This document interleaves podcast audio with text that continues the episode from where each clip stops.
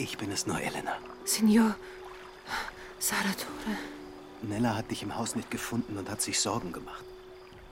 Ich habe gesagt, geh ruhig schlafen. Bestimmt ist sie unterwegs, um am Strand den Mond zu betrachten. Und hier bist du ja nun auch und lauscht dem Atem des Meeres, bewunderst die göttliche Schönheit des Himmels. Komm, setz dich zu mir. Ich kenne dich so gut, wie ich mich selbst kenne. Wir haben die gleiche Sensibilität für schöne Dinge, das gleiche Bedürfnis, nach den passenden Worten zu suchen, um auszudrücken, wie süß die Nacht ist, wie bezaubernd der Mond und wie zwei Seelen sich in der Dunkelheit begegnen und erkennen. Ich spürte die Lächerlichkeit seiner gedrechselten Poesie, hinter der er seinen Drang versteckte, mich zu begrapschen. Aber ich dachte, Vielleicht sind wir wirklich aus demselben Holz geschnitzt. Vielleicht sind wir zum selben Mittelmaß verdammt. so lehnte ich meinen Kopf an seine Schulter. Mir ist ein bisschen kalt. Ist das so besser? Ja, Und wie ist das?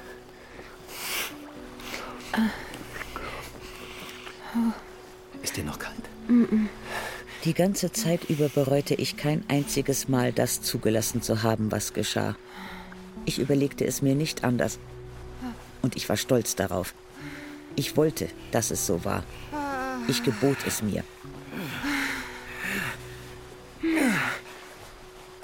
Ich war wie betäubt. Das trieb Saratore erneut in seinen plumpen Gefühlsüberschwang.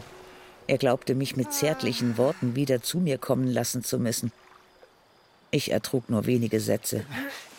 Wo können wir uns morgen treffen? Sie irren sich. Sie dürfen mich nie wieder besuchen. Aber Elena! Weder am Chitara-Strand noch im Rione.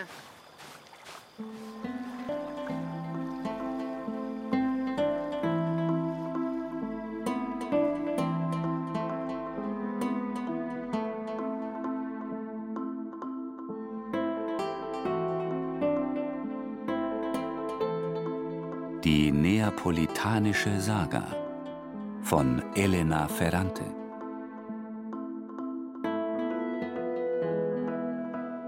Band 2 Die Geschichte eines neuen Namens. Aus dem Italienischen von Karin Krieger. Vierter Teil.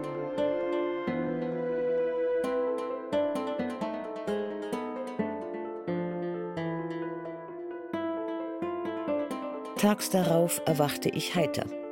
Und auch als mir Nino, Lila und der Vorfall am Maronti-Strand stückweise wieder einfielen, fühlte ich mich weiterhin gut. Pünktlich auf die Minute traf ich in Furio ein. Alles in Ordnung? Ja. Und bei dir? Auch.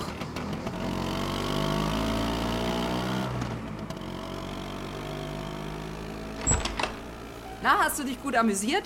Sehr gut. Ich will alles anders machen. Äh, Was willst du anders machen? Ich denke darüber nach, dann sage ich's dir. Ja, sag es vor allem deinem Mann. Stefano kam zur gewohnten Zeit. Wir begrüßten ihn alle drei mit geheuchelter Freude, und er war freundlich, aber etwas angespannt. Du scheinst mir mit den Gedanken woanders zu sein, Stefano. Hast du Sorgen? Geht's deiner Mutter gut? Ja, ja, ist gut. Und Pinuccia? Und was machen die Schuhe? Was sagen die Solaras? Sind sie zufrieden? Du gehst mit dem Sohn von Saratore zusammen baden? Manchmal. Warum? Wie oft? Einmal, zweimal, dreimal, fünfmal? Wie oft? Lenu, weißt du es? Äh, ein, einmal. Er, er kam vor zwei, drei Tagen vorbei und wir waren alle zusammen im Wasser. Und äh, du und der Sohn von Saratore wart so vertraut miteinander, dass ihr Händchen gehalten habt, als ihr aus dem Wasser gekommen seid? Wer hat dir das erzählt? Ada, Und wer hat es Ada erzählt? Gigliola. Und wer hat es Gigliola erzählt? Gigliola hat dich gesehen, du Miststück. Sie ist mit Michele gekommen. Sie wollten euch besuchen.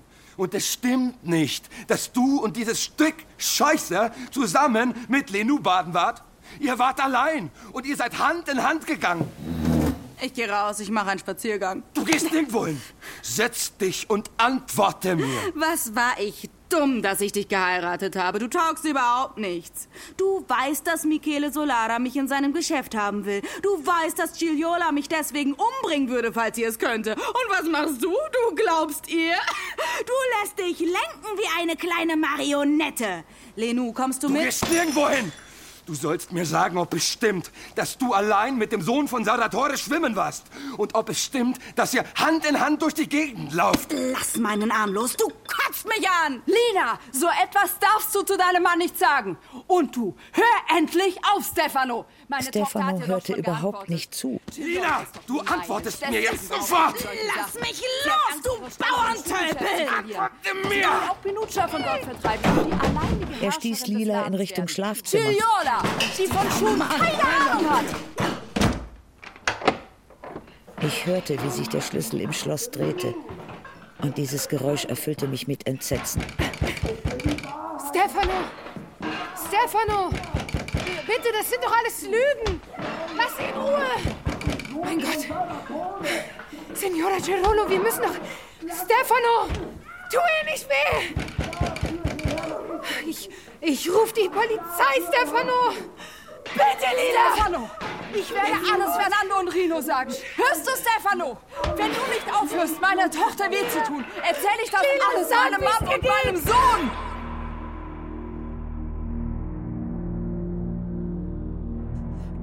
Willst die Wahrheit? Ja! Saratores Sohn und ich gehen Hand in Hand zusammen baden. Ja! Wir küssen uns! Ja! Ich hab mich hundertmal von ihm vögeln lassen. Und da hab ich gemerkt, dass du ein Stück Scheiße bist. Dass du bloß ekelhaftes Zeug verlangen kannst, bei dem mir das Kotzen kommt. Und bist du jetzt zufrieden? Schweigen.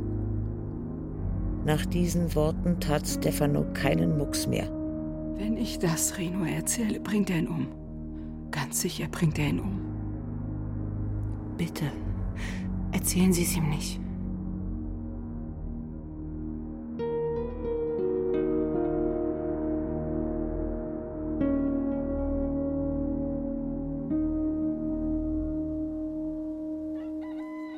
Beim ersten Tageslicht kam Stefano aus dem Zimmer. Packt eure Sachen. Wir fahren ab.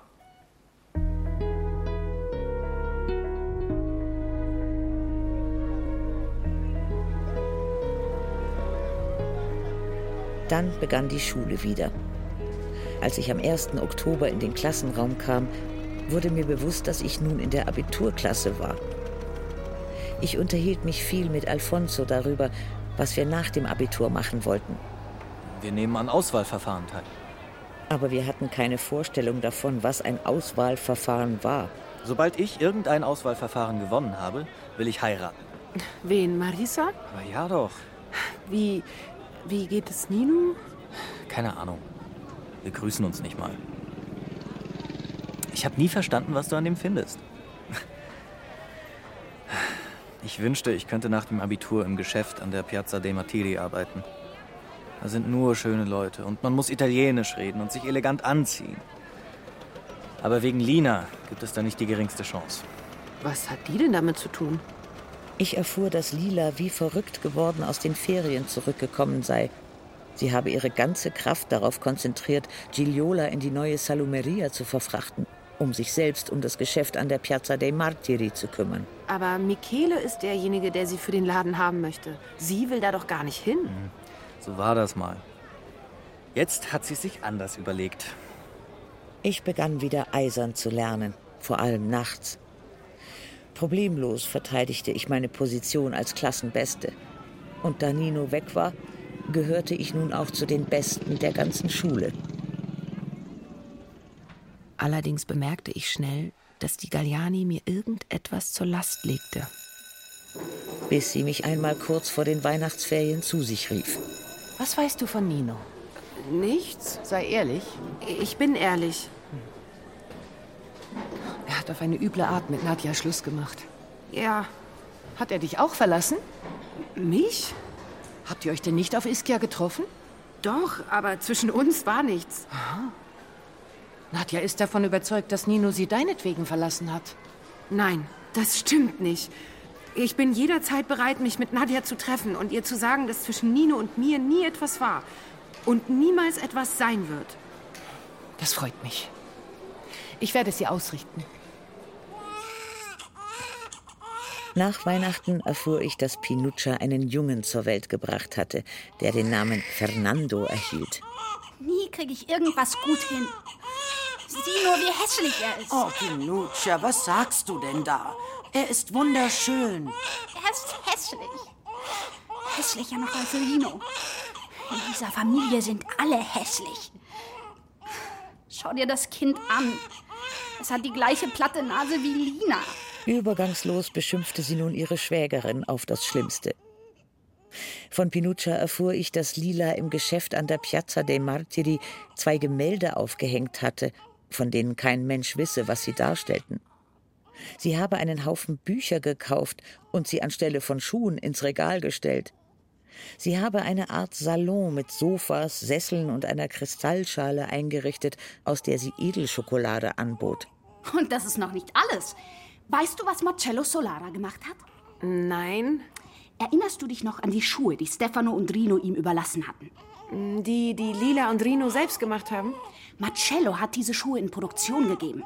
Aber nicht in die Schuhmacherei Cerullo, sondern in eine Fabrik in Afragola.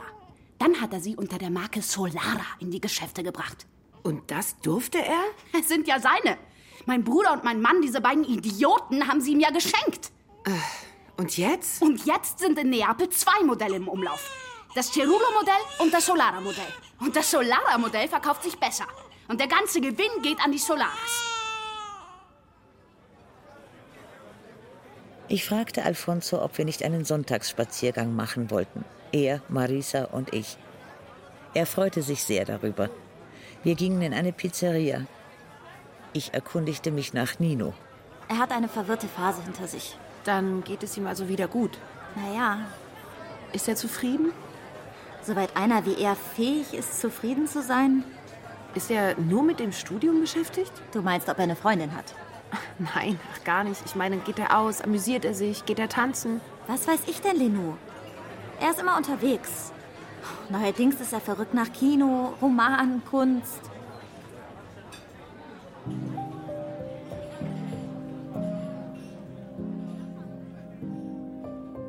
Ich vergrub mich noch mehr in meine Pflichten, vervielfachte sie, um die Tage und die Nächte damit zu füllen. In jenem Jahr lernte ich wie besessen und nahm auch Nachhilfeschüler gegen viel Geld an. Manchmal traf ich Pinuccia mit dem Kinderwagen. Manchmal traf ich Carmela, die verbitterte, weil die Dinge in der neuen Salomeria schlecht liefen, seit Lila weggegangen war, und die darauf wartete, dass Enzos Armeedienst endete. Manchmal traf ich Ada, die Lila nunmehr verachtete, während sie Stefano sehr schätzte, weil er ein fleißiger Mann sei und für diese Frau zu schade. Sie erzählte mir auch, dass Antonio wegen eines Nervenzusammenbruchs vorzeitig aus der Armee entlassen worden sei. An einem Sonntag im Winter traf ich ihn zufällig. Ciao, Lenou. Ciao. Ich, ich freue mich, dich zu sehen. Ich mich auch. Was treibst du so? Nichts. Gehst du nicht in die Autowerkstatt zurück? Die Stelle ist nicht mehr frei. Du bist gut. Du wirst woanders was finden. Nein. Wenn ich mich nicht auskuriere, kann ich nicht arbeiten. Was hast du denn gehabt? Angst. Angst? Ja. Jetzt ist es vorbei. Aber es kann jederzeit wieder losgehen. Ich gewöhnte mir an, mich jeden Sonntag unter sein Fenster zu stellen und ihn zu rufen. Manchmal trafen wir beide uns mit Ada und Pasquale. Zusammen gingen wir auch zu Pasquale, Carmela und ihrer Mutter Giuseppina um ihnen unser Beileid auszusprechen, nachdem bekannt geworden war, dass der Vater, der ehemalige Tischler Peluso, der Don Aquile ermordet hatte, im Gefängnis gestorben war. An einem Sonntag im Frühling warteten Antonio, Pasquale, Ada und ich unten im Hof auf Carmela, die in die Wohnung hinaufgegangen war, um sich einen Pullover zu holen. Pasqua, ich weiß nicht, was mit Mama ist. Die Bartür ist von innen abgeschlossen und sie antwortet nicht. Ich komm hoch. Ich komme mit, Pasqua. Mama? Giuseppina? Mama! Alles gut bei dir? Giuseppina Peluso war eine energische, fleißige und liebenswürdige Frau gewesen. Mama! Pasquale! Mama, mach sag doch was! Peluso, bitte! Mama, Mach doch doch! Mama! Nein. Oh Gott. Wieso? Wieso denn? Sie hatte die Lampe des Badezimmers, einen an einer Kette hängenden Metallteller abgenommen und eine Wäscheleine aus Draht am Deckenhaken befestigt. Sie hat sich erhängt.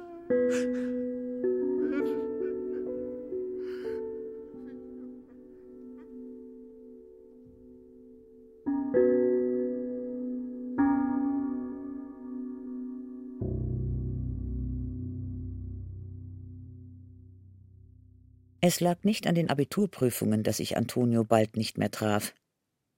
Er hatte einen Job bei den Solara-Brüdern angenommen. Das gefiel mir nicht. Er hasste die Solaras. Warum war er jetzt so eingeknickt? Er gab mir verworrene Erklärungen, sagte, er sei in der Solara Bar vorstellig geworden und habe nach Arbeit gefragt. Marcello habe ihm eine monatliche Zuwendung angeboten, nur dafür, dass er sich zur Verfügung halte. Zur Verfügung? Ja, Zur Verfügung wofür? keine Ahnung. Lass die Finger von denen, Antonio. Das tat er nicht. Und wegen dieser Abhängigkeit zerstritt er sich schließlich sowohl mit Pasquale als auch mit Enzo, der noch schweigsamer als vorher von der Armee zurückgekommen war, noch unbeugsamer.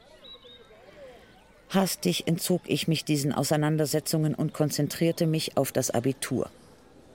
Ich schrieb einen Aufsatz über die Rolle der Natur in Giacomo Leopardis Poetik. Das lenkte die Aufmerksamkeit der Prüfer auf mich, besonders die einer alten, spindeldürren Professoressa in einem rosa Kostüm mit himmelblauen Haaren. Sie schreiben sehr gut. Danke. Welche Fakultät beabsichtigen Sie zu wählen? Äh, ich werde an einem Auswahlverfahren teilnehmen. Gehen Sie nicht auf eine Universität?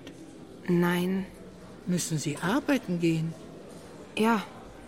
Die Professoressa erzählte von einer Art Internat in Pisa, wo man gratis studieren konnte, wenn man ein Examen bestand. Warten Sie einen Moment. Ich gebe Ihnen alle nötigen Informationen. Ohne mit irgendwem darüber zu sprechen, bewarb ich mich um die Aufnahme an der Scuola Normale Superiore in Pisa. Von nun an bemühte ich mich angestrengt darum, Geld zu verdienen. Ich stopfte mir die Augusttage mit einer beachtlichen Zahl neuer Nachhilfeschüler voll, die im September zu den Nachprüfungen antreten mussten. Ende des Monats hatte ich 70.000 Lire zusammengetragen. 50.000 gab ich meiner Mutter. 20.000 behielt ich für mich. Erst am Vortag meiner Abreise sagte ich meiner Familie, dass ich zu einer Prüfung nach Pisa fahren müsse. Tu, was du nicht lassen kannst. Aber mach vorsichtig. Wir können dich nicht unterstützen. Meine Mutter sagte nichts, aber bevor sie verschwand, legte sie mir 5000 Lire auf den Tisch. Zum ersten Mal verließ ich Neapel, verließ ich Kampanien. Ich merkte, dass ich Angst hatte, fühlte mich aber gleichzeitig frei. Alles lief bestens, bis auf das Examen selbst. Ich schwafelte, stotterte, tat so, als läge mir die Antwort auf der Zunge. Ah, Signorina. Statt zu argumentieren, faseln Sie nur herum. Sie stürzen sich waghalsig auf Fragen, deren schwierigen, kritischen Ansatz Sie überhaupt nicht kennen. Ich verzagte, verlor schnell das Vertrauen in das, was ich sagte. Was haben Sie denn in letzter Zeit gelesen? Mir fielen nur unsere Gespräche im letzten Sommer auf Ischia ein. Über Beckett und Dan Rooney, der, obwohl er schon blind war, auch noch taub und stumm sein wollte. Der Professor unterbrach mich und stellte mir Geschichtsfragen. Haben Sie jemals etwas anderes gelesen als das Lehrbuch? Äh, ich ich habe mich mit ähm, äh, Federico Cabot und dem ähm, Begriff der Nation beschäftigt. Ah. Dann wollen wir mal hören, was Sie davon verstanden haben. Er hörte mir einige Minuten zu, dann entließ er mich abrupt und vermittelte mir so das sichere Gefühl, Unsinn erzählt zu haben. Stattdessen erfuhr ich, dass ich das Examen bestanden hatte. Ich würde ein Zimmer für mich haben, ein Bett, einen Schreibtisch und sämtliche Bücher, die ich brauchte. Ich, Elena Greco, die Tochter des Pförtners, war im Begriff, mich mit 19 Jahren aus dem Rione herauszuarbeiten, war im Begriff, Neapel zu verlassen. Ich allein. Eine Reihe atemloser Tage begann. Die schmollenden Worte meiner Mutter. Und wer hilft denn jetzt deinen Geschwistern bei den Hausaufgaben? Ja, aber geh, fahr ruhig weg, wen juckt's? Ich hab's ja immer schon gewusst, dass du dich für was Besseres hältst. Besser als ich und alle zusammen. Die hypochondrischen Worte meines Vaters. Ich hab Schmerzen. Hier. Wer weiß, was das ist. Komm her zu Papa. Lenou, na komm. Wer weiß, ob du mich noch lebend antriffst, wenn du wiederkommst. Und dann die inständigen Worte meiner Geschwister. Können wir dich besuchen? Können wir dann bei dir schlafen? Können wir dann bei dir essen? bitte. Und dann Pasquale. Pass bloß auf, wohin dich das ganze Studieren führt, Lenou. Vergiss nicht, wer du bist und auf welcher Seite du stehst. Und Alfonso. Ich wusste, dass du weiter studieren würdest. Antonio. Ich fühle mich jetzt richtig gut, Lenou. Es ist alles weg. Das Soldatsein war es. Das hat mich krank gemacht. Und Enzo, der mir einfach die Hand gab. Und schließlich Ada, die mich nur fragte, Hast du es Lina schon erzählt? Erzähl's ihr. Die platzt vor Neid. ich wollte ihr mein Glück nicht unter die Nase reiben.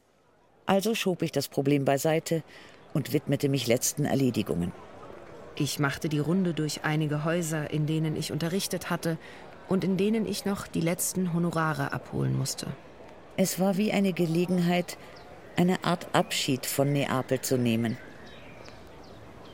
Als ich meine Runde beendet hatte, bemerkte ich, dass ich mich ganz in der Nähe der Piazza dei Martiri und des Schuhgeschäfts befand. Zu dieser Stunde hatten viele Geschäfte die Rollläden halb geschlossen. Lila? Der der Solaras war zu drei Vierteln heruntergelassen. Lila! Wer ist da? Elena! Lenou! Komm rein! Was für ein Glück du hast! Lenou! Ja. Lenou! Wie froh ich bin, dass du hergekommen bist, um dich von mir zu verabschieden. Warte mal.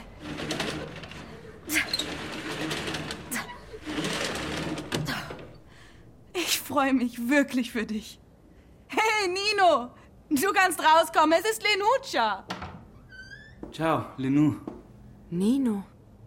Ich wusste nicht, was ich sagen sollte, gab ihm die Hand. Währenddessen erzählte mir Lila in wenigen Sätzen viele wichtige Dinge. Seit fast einem Jahr treffen sie sich heimlich. Sie sei seit zwei Monaten schwanger, wolle Stefano alles gestehen und ihn verlassen. Ich halte es nicht mehr aus, dass wir getrennt leben. Sie habe irgendwo etwas Geld versteckt und sei in Verhandlungen über eine kleine Wohnung in Campi Flegrei. Dort würden sie sich in Erwartung des Babys verkriechen. Was? Ohne Arbeit? Mit Nino, der studieren musste? Als ich mich von den beiden verabschiedete und ihnen Glück wünschte, hoffte ich für mein Glück, dass ich sie nie wieder sah.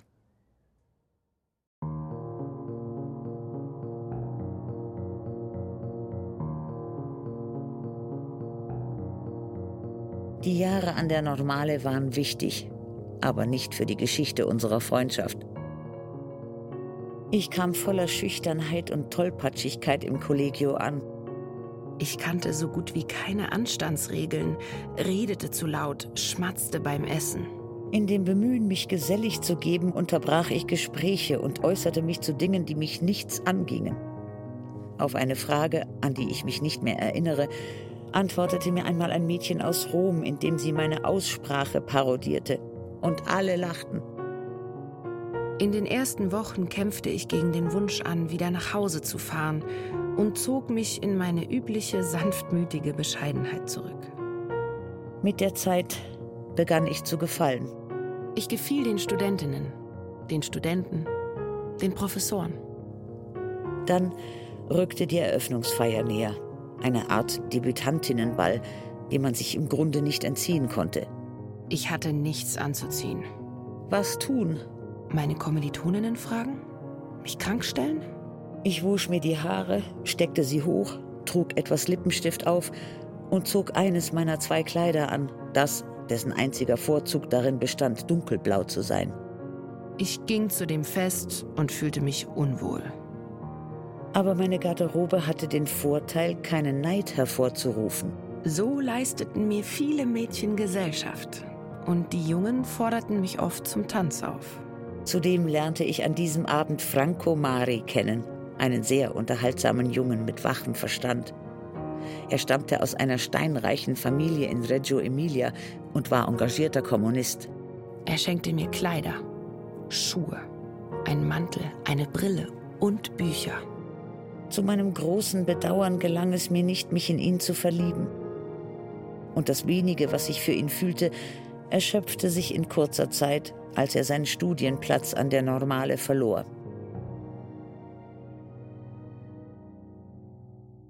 Das waren in groben Zügen meine Erlebnisse in Pisa von Ende 1963 bis Ende 1965. Wie leicht es ist, ohne Lila von mir zu erzählen. Komplizierter ist es da schon zu berichten, was in jenen Jahren sie erlebt hatte. Ich kehre nun zurück zu den Tagen, als Stefano uns von Ischia fortbrachte. Lilas erster Impuls war, nachts zu entwischen und wieder nach Forio zu fahren. Aber ihr war klar, dass ihr Mann sie sofort finden würde. Sie suchte sich die Nummer der Saratores aus dem Telefonbuch heraus und rief an. Saratore? Donato war am Apparat. Sie sagte, sie sei eine Freundin von Nino. Er brach das Gespräch gereizt ab und legte auf. Aus Verzweiflung verfiel sie erneut auf die Idee, das nächste Boot zu nehmen und war auch schon drauf und dran. Als Nino auf der Schwelle der Salumeria erschien, mit Bartstoppeln und vollkommen betrunken. Hey! Hey! Ist gut, Camilla. Darum kümmere ich mich. Na los. Sie zog ihn zu sich nach Hause. Passanten? Sie sah keine. Nachbarn? Sie sah keine. Zieh das aus. Sie liebten sich, kaum dass Lila die Wohnungstür hinter sich geschlossen hatte. Nino machte ihr Vorwürfe, weil sie abgereist war, presste sie an sich. Er verlangte, dass sie fortgingen, aber wusste nicht wohin. Sie antwortete ihm Ja, Ja, Ja und teilte seine Verrücktheit. Ja, ja, ja, ja, aber hau jetzt ab. Nein. Du bist verrückt. Ja.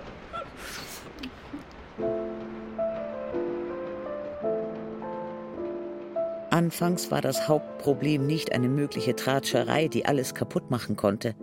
Ich habe alles aufgegeben. Und du dagegen willst gar nichts aufgeben. Was willst du denn tun? Du willst mich nicht mehr.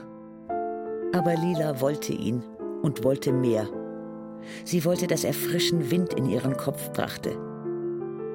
Bitte. Ich bitte dich, geh.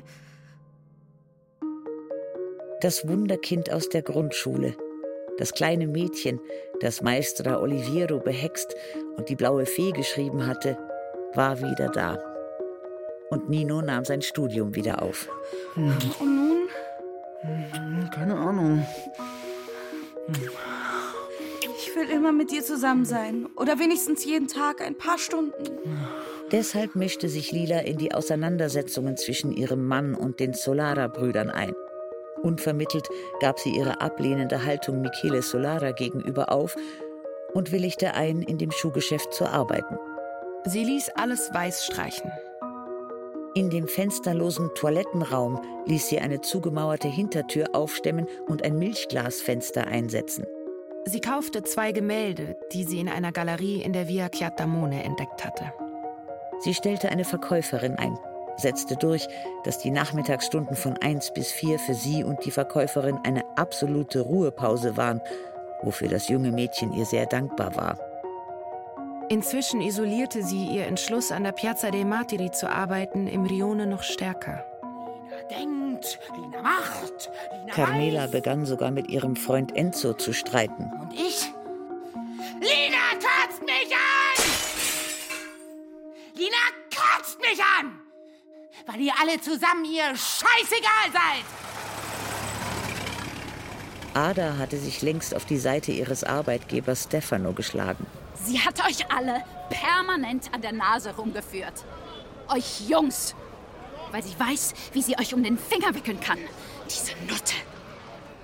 Wie üblich bemerkte Lila die um sie her wachsende Feindseligkeit nicht. Und die Verkäufe schnellten in die Höhe.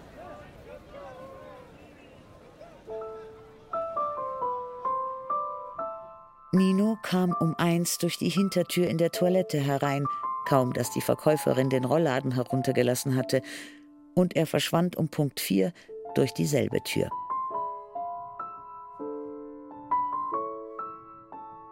Dann merkte Lila, dass sie schwanger war und beschloss, dem Versteckspiel ein Ende zu machen. An einem Sonntag im Spätherbst 1963 weigerte sie sich, zu ihrer Schwiegermutter zum Mittagessen zu gehen und begann zu kochen. Als Stefano zur Solara Bar ging, um Gebäck zu holen, stopfte Lila etwas Unterwäsche, einige Kleider und ein paar Schuhe in einen Koffer und versteckte ihn hinter der Wohnzimmertür. Dann deckte sie den Küchentisch, nahm ein Fleischmesser aus der Schublade und legte es unter ein Wischtuch auf das Spülbecken. Stefano kam heim. Sie setzten sich an den Tisch. Als sie beim Gebäck angelangt waren, aß er drei Stück, sie keines. Ab morgen gehe ich nicht mehr ins Geschäft, Warum denn nicht? weil ich keine Lust mehr habe. Aha. In Ordnung. Geh da nicht mehr hin. Du kommst wieder in die Salomeria. Ich habe auch keine Lust mehr auf die Salomeria. Mhm. Willst du zu Hause bleiben? Na wunderbar. Ich will auch nicht zu Hause bleiben. Wenn du auch nicht zu Hause bleiben willst, darf man dann verdammt nochmal erfahren, was du überhaupt willst? Ich will weg. Weg. Weg wohin? Ich will nicht mehr mit dir leben. Ich will dich verlassen.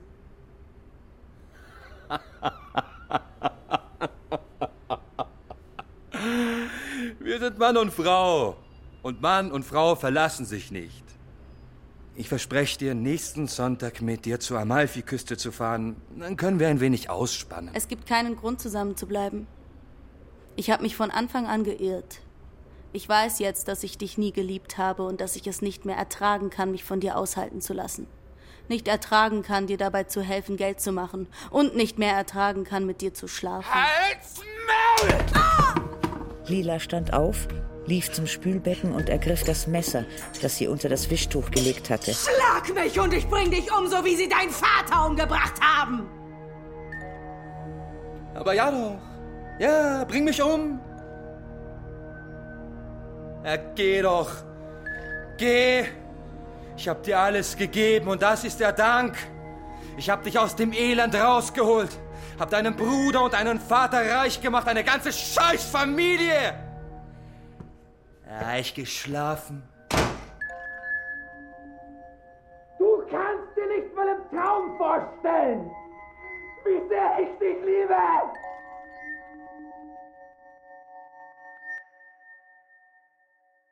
Stefano schlief den ganzen Tag. Als er erwachte und sah, dass seine Frau nicht da war, tat er so, als ob nichts wäre. Die Scherereien begannen am nächsten Tag. Die Verkäuferin an der Piazza dei Martiri sagte Michele Bescheid, dass Lila sich nicht hatte blicken lassen. Michele rief Stefano an, und Stefano sagte, seine Frau sei krank. Die Krankheit zog sich tagelang hin, so dass Nunzia vorbeischaute. Stefano fluchte, öffnete die Tür, bot Nunzia einen Platz an. Als sie fragte, wie geht es Lina, sagte er sofort, dass sie ihn verlassen habe. Dann brach er in Tränen aus. Hoffentlich geht es ihr gut. Du hast nie auch nur irgendetwas von Lina begriffen, Stefano? Wo sie wohl sein mag? Es war ein Riesenfehler, Lina in den Laden der Solaras zu schicken. Lina war schon immer übergeschnappt. Nicht sie ist Stephanos Opfer, sondern Stefano ihres. Man sollte die Polizei einschalten und in den Krankenhäusern nachfragen. Die Polizei? Bist du von allen guten Geistern verlassen? Die Polizei? Das ist das Letzte, was wir jetzt brauchen. Damit wir zum Gespött des ganzen Rione werden? Vielleicht ist sie für ein paar Tage zu Lenou gefahren. Diese Vermutung setzte sich durch. Ja, so macht sie es immer. Wenn sie Probleme hat, geht sie zu Lenou. Von dem Moment an regten sich alle über diese gefährliche Reise auf. Sie ganz allein im Zug, weit weg, ohne irgendwem Bescheid zu sagen. Nur Alfonso sagte, ich fahre morgen hin, um zu sehen, was los ist. Wo willst du denn hin? Du musst arbeiten. Lassen wir sie in Frieden. Sie soll sich beruhigen. Tags darauf war das die Version, die Stefano jedem erzählte, der sich nach Lila erkundigte. Sie ist zu Linuccia nach Pisa gefahren. Um die Solara-Brüder zu vertrösten, wurde Alfonso zur Piazza dei Martiri geschickt. Aber Michele rief Antonio zu sich. Finde sie. Neapel ist groß, Michele. Wo soll ich denn anfangen? Beim Sohn von Saratore. Solltest du es wagen, herumzuerzählen, dass wir sie suchen, lass ich dich in die Irrenanstalt von Aversa stecken. Alles, was du in Erfahrung bringst, alles, was du siehst, darfst du nur mir sagen. Ist das klar? Lila gelangte auf trostlosen Straßen an ihr Ziel, schleppte ihren Koffer bis in den zweiten Stock einer Mietskaserne in eine dunkle, verwahrloste Zweizimmerwohnung. Um alles hatte sie sich gekümmert. Nino musste sich auf die Examen vorbereiten und saß außerdem an einem Artikel für den Martino. Kaum dass sie die Wohnung betreten hatte, empfand sie eine große Freude. Sie erlebte erneut die Faszination der Selbstauslöschung. Schluss mit dem Stradone, Schluss mit den Schuhen, den Salumerias, den Solara-Brüdern, Schluss mit der Ehefrau. Sie hatte von sich nur die Geliebte von Nino bewahrt, der am Abend kam. Ihr Zusammenleben dauerte 23 Tage. Abends gingen sie zusammen ins Kino oder zu einer Buchvorstellung. Einmal gingen sie zur Lesung eines Autors, der auch Filme drehte und Pasolini hieß. Komm, lass uns verschwinden. Der gefällt mir nicht und die Faschisten gefallen mir auch nicht. Na, wieso denn? Ist lustig. Aber Lila lachte und beantwortete die Beschimpfungen mit Beschimpfungen. Reiß euch die Eier! Ach, komm jetzt, wir müssen nach Hause. Sie folgte Nino erst, als sie in der beginnenden Prügelei Antonio unter den Schlägern erkannte. Seine Augen und Zähne glänzten wie aus Metall. Doch im Unterschied zu den anderen schrie er nicht. Er war zu beschäftigt damit, Fausthiebe auszuteilen.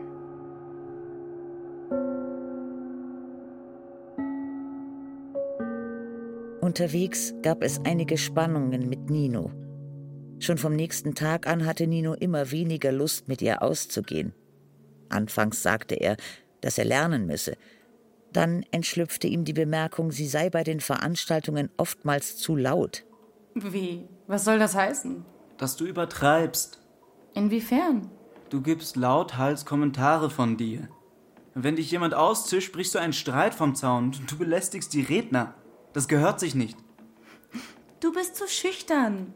Du hast noch nicht begriffen, dass du besser bist als die und wichtigere Dinge machen wirst.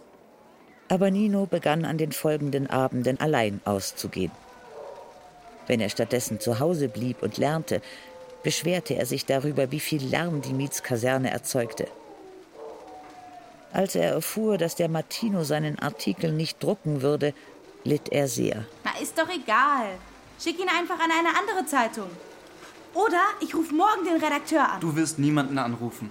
Warum denn nicht? Weil dieser Mistkerl sich für mich nie interessiert hat, sondern bloß für dich. Das ist nicht wahr. Na und ob? Ich bin ja nicht blöd. Du machst mir nichts als Probleme. Den Artikel hast doch du dir ausgedacht und geschrieben. Genau. Und warum wolltest du dann, dass ich ihn viermal überarbeite? Lina, mal ehrlich. Such dir was, was dir gefällt. Verkauf wieder Schuhe, ver verkauf Salami, aber mach mich nicht kaputt, indem du versuchst, irgendwas zu sein, was du nicht bist. 23 Tage hatten sie zusammengelebt. Hau ab! Hau ab! Gut. Wie du willst.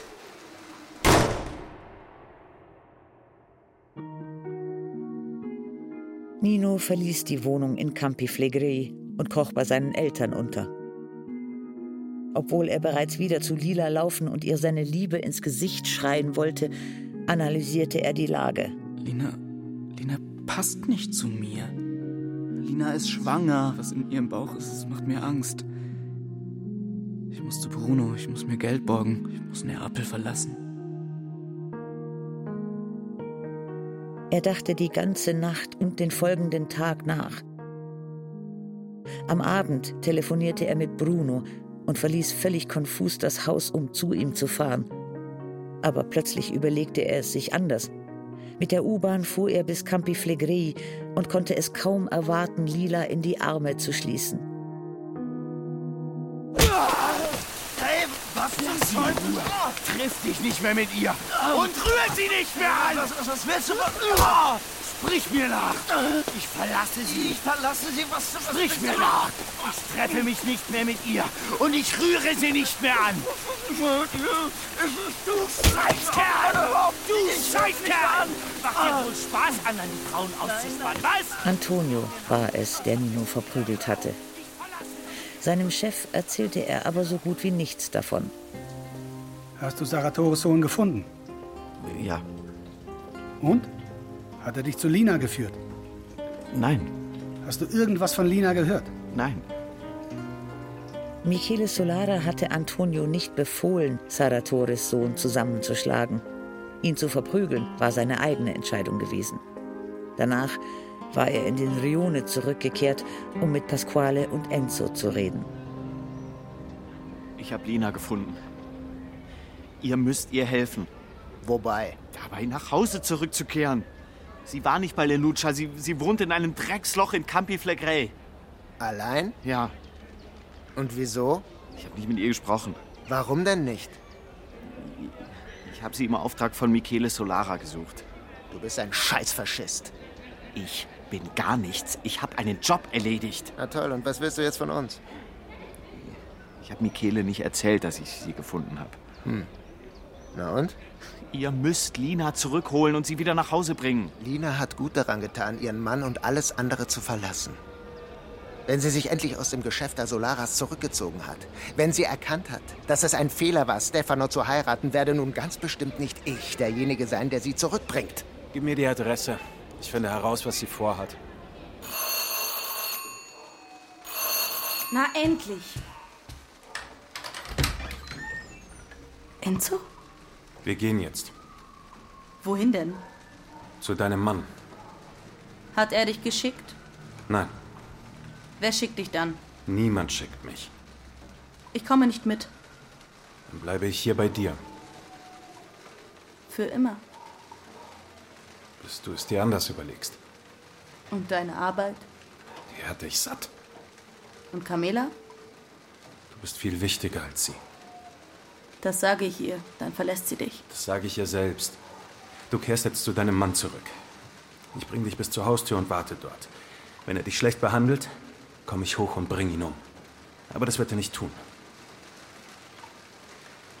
Lass uns trotzdem eine Vereinbarung treffen. Falls du dich mit deinem Mann nicht einigen kannst, hole ich dich wieder ab. Einverstanden?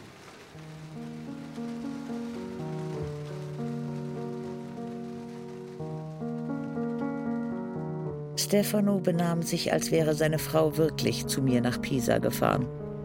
Ich bin schwanger. Das ist wunderbar. Das Kind ist nicht von dir.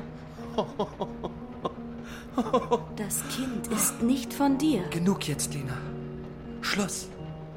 Ich freue mich. Ich weiß, dass ich dich schlecht behandelt habe. Aber jetzt lass uns aufhören. Sag nichts Gemeines mehr. Also zog sie sich in die Stumpfheit ihrer Schwangerschaft zurück. Einige Male kam Pinuccia vorbei, aber sie öffnete ihr nicht. Einmal erschien Rino. Weißt du, wie wütend die Solaras über dein Verschwinden aus dem Laden waren? Weißt du, wie schlecht es mit den Cerulu-Schuhen läuft? Rino, du bist mein großer Bruder. Du bist erwachsen, hast Frau und Kind. Tu mir einen Gefallen. Leb dein Leben, ohne andauernd zu mir zu laufen. Lila ließ nur Nunzia und Stephanos Mutter Maria gern bei sich ein. Ihr Bauch kam ihr vor wie eine Fleischblase, die sich durch den Atem des Babys ausdehnte. Sie hatte Angst, sie könnte platzen, könnte auslaufen. Sie kaufte keine Kleider und nichts für die Wohnung. Als Carmela einmal erschien, um sie um Geld zu bitten, riet sie ihr, sich an Stefano zu wenden. Sie habe keines. Je verhurter eine ist, umso mehr kriegt sie. Mir dagegen, die ich von morgens bis abends schufte, sind lauter schlimme Dinge widerfahren. Mein Vater ist im Gefängnis gestorben. Meine Mutter, ach, ja. Und jetzt? Jetzt auch noch das mit Enzo. Er hatte eines Abends vor der Salumeria auf sie gewartet und ihr gesagt, er wolle ihre Beziehung nicht länger fortsetzen. Ich hab alles so satt. Und Lina? Was macht Lina? Hm? Wahrscheinlich hat sie ein Verhältnis mit Michele Solara. Mit Ehebruch und Geld. Naja, so kommt die vorwärts. Aber nicht ein Wort über Nino. Von dieser Geschichte erfuhr der Rione wie durch ein Wunder nichts. Antonio war es, der mir damals erzählte, dass er ihn verprügelt hatte. Und von Alfonso erfuhr ich, dass Nino zum Studium nach Mailand gegangen sei.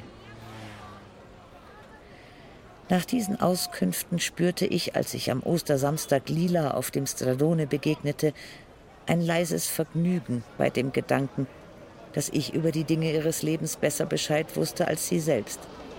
Wie geht's? Gut. Darf ich mal deinen Bauch anfassen?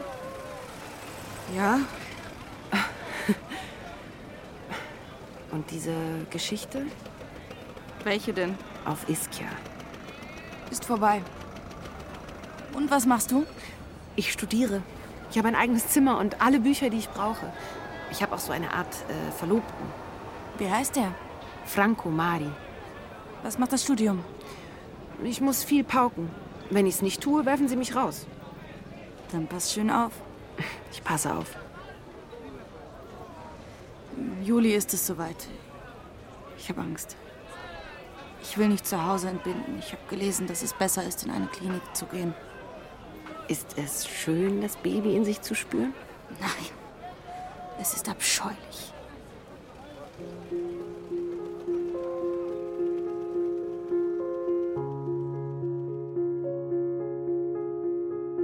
Zu Weihnachten erfuhr ich von Carmela, wie schlimm Lilas Entbindung gewesen war. Sie wäre fast gestorben. Der Doktor musste ihr den Bauch aufschneiden, sonst wäre der Kleine nicht rausgekommen. Oh, geht es ihm gut? Er ist bildhübsch. Ich erfuhr, dass Stefano seinem Sohn gern den Namen seines Vaters Achille gegeben hätte, aber Lila dagegen gewesen sei. Am Ende habe man das Kind Gennaro, also Rino genannt, genauso wie Lilas Bruder. Lila wurde von dem Drang gepackt, die Intelligenz ihres Sohnes zu fördern.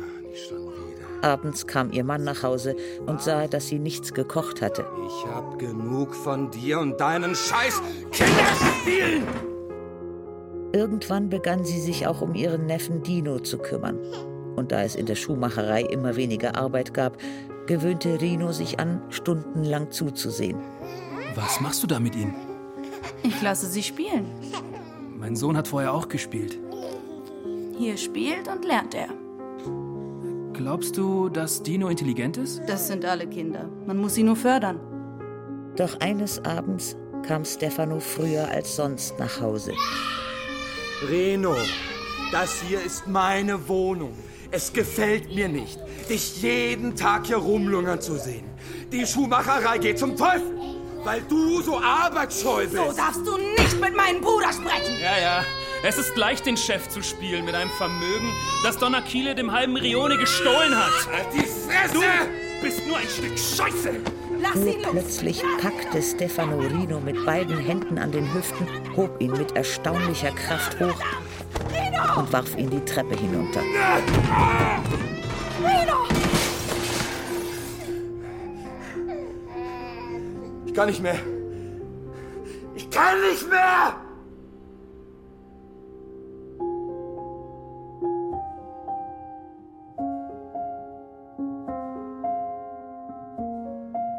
Die Neapolitanische Saga von Elena Ferrante Band 2 Die Geschichte eines neuen Namens